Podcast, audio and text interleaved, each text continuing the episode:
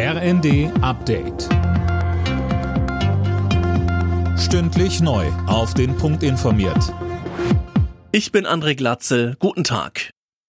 Überraschende Nachricht aus der Fußballwelt. Jürgen Klopp verlässt den FC Liverpool. Der 56-Jährige will den Spitzenreiter der englischen Premier League nur noch bis Saisonende trainieren. Seine Begründung? Die Energie geht aus. Mehr von Daniel Bornberg. Klopp und Liverpool, das kann man schon fast als Liebesgeschichte bezeichnen. Er passt mit seiner Art perfekt zum Kultclub. Die Fans verehren ihn. Mit Klopp als Trainer gewannen die Reds die Champions League. Im Jahr darauf holten sie den Meistertitel.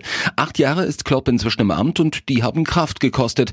Deshalb will er die Reißleine ziehen, bevor es zu viel wird. Klopp sagt aber auch, ich liebe diesen Verein.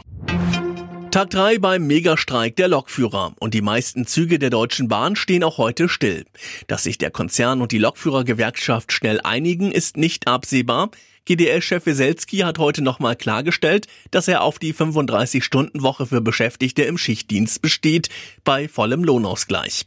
Auch eine Schlichtung lehnt der GDL-Chef ab. Weselski sagte bei Welt TV, Wir fordern Tarifverträge für Fahrdienstleiter. Das ist grundgesetzlich geschütztes Recht. Da lasse ich keinen Schlichter darüber befinden, ob das wird oder nicht. Das haben wir noch nie gemacht und das machen wir auch diesmal nicht. Das Auswärtige Amt hat eine russische Fake News Kampagne auf der Online-Plattform X aufgedeckt.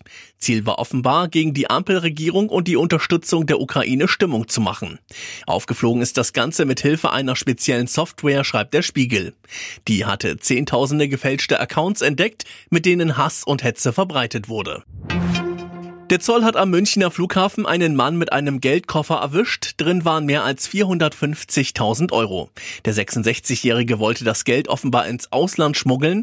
Ein anderer Mann hatte ihm den Geldkoffer nach der Sicherheitskontrolle übergeben.